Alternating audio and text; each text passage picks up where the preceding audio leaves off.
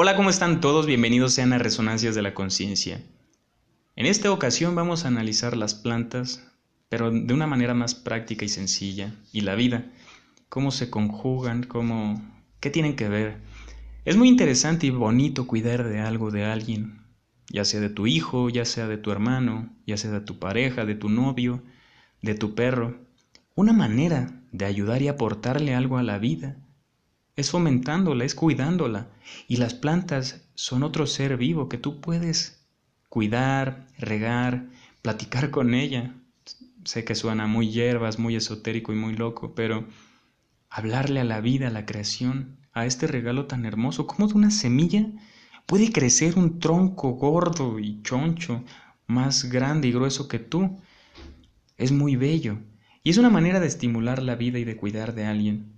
Si tú tienes un hijo, una manera hermosa de incentivarlo y estimularle su empatía, su preocupación por algo a alguien y que entienda la muerte, que es muy, es muy bueno eh, prepararlos para, para la vida.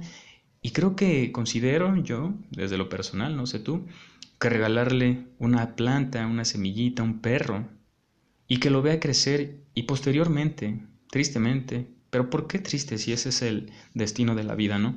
Lo vea morir, pero lo cuide, se preocupe por él y que su, su felicidad sea la suya y entienda que, que la empatía y el preocuparnos, que no nada más somos nosotros, que hay, que los seres vivos sienten, aman. Y qué bonito es tener un perro que puedes pegarle una nalgada, un sape por hacer una travesura, pero él va a seguir amándote, no importa cuántas veces le des sus apes, eh, que lo amarres todo el día en el sol. Cuando te ve, él va a mover la cola y no va a sentir resentimiento. Tal vez sí un poco de miedo, pero, pero no se trata de eso, sino se trata de cuidarlos, de darles mucho amor, porque ellos también te lo retribuyen. También evitan animales que se hagan del baño en tu azotea. Las ratas las alejan algunas em, lagartijas también o animales que pueden lastimar tu huerto, pueden pastorear tus ovejas, pueden ser tu mejor amigo. De hecho, se tiene noción, o la idea, perdón, de que no se sabe quién domesticó a quién. Sí, el ser humano a, lobos bebés los sacó de su madre y empezó a criarlos em, con ellos, porque recuerda que el que anda con lobos, en lobo se convierte porque porque decía Karl Marx en el materialismo dialéctico que somos nuestras circunstancias materiales.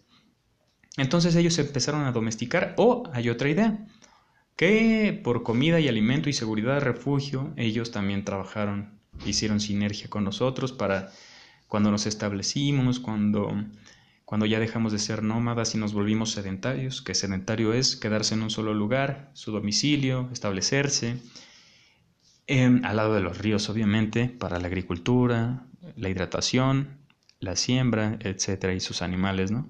Pero es muy interesante cómo pueden ser parte de nosotros y empezar a incentivar esa sensibilidad, porque necesitamos muchos artistas, poetas que nos ayuden a analizar la vida y la, las circunstancias desde otro ángulo, ¿no?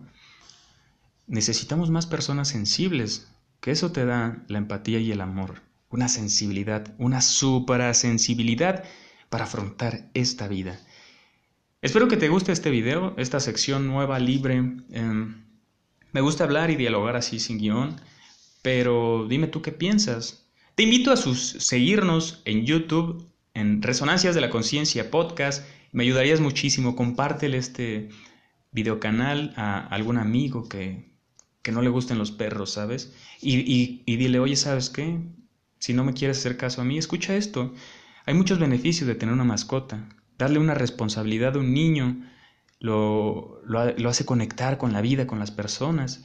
O quieres a alguien cohibido, tímido, alienado, que, que le cueste socializar, que esté lastimado en su interior. Pues no, darle, dale un amigo. Un amigo que no lo cuestione, que lo quiera incondicionalmente. Eso es un perro, una mascota, un hurón, una rata, lo que sea.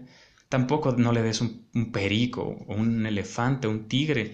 Hay animales que están mejor en su hábitat y no importa el amor que tú le puedas dar, sigue estando mejor en su hábitat natural. Un chango, un delfín. Hay animales que no nacieron para ser domesticados, pero un perro, un gato, jala re bien.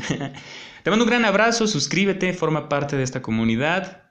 Te quiero, me preocupo por ti, no me hagas caso, cuestiona todo lo que yo diga y lo que diga el mundo. Lo que importa es que formes un criterio. Nos vemos en el próximo episodio. Chao.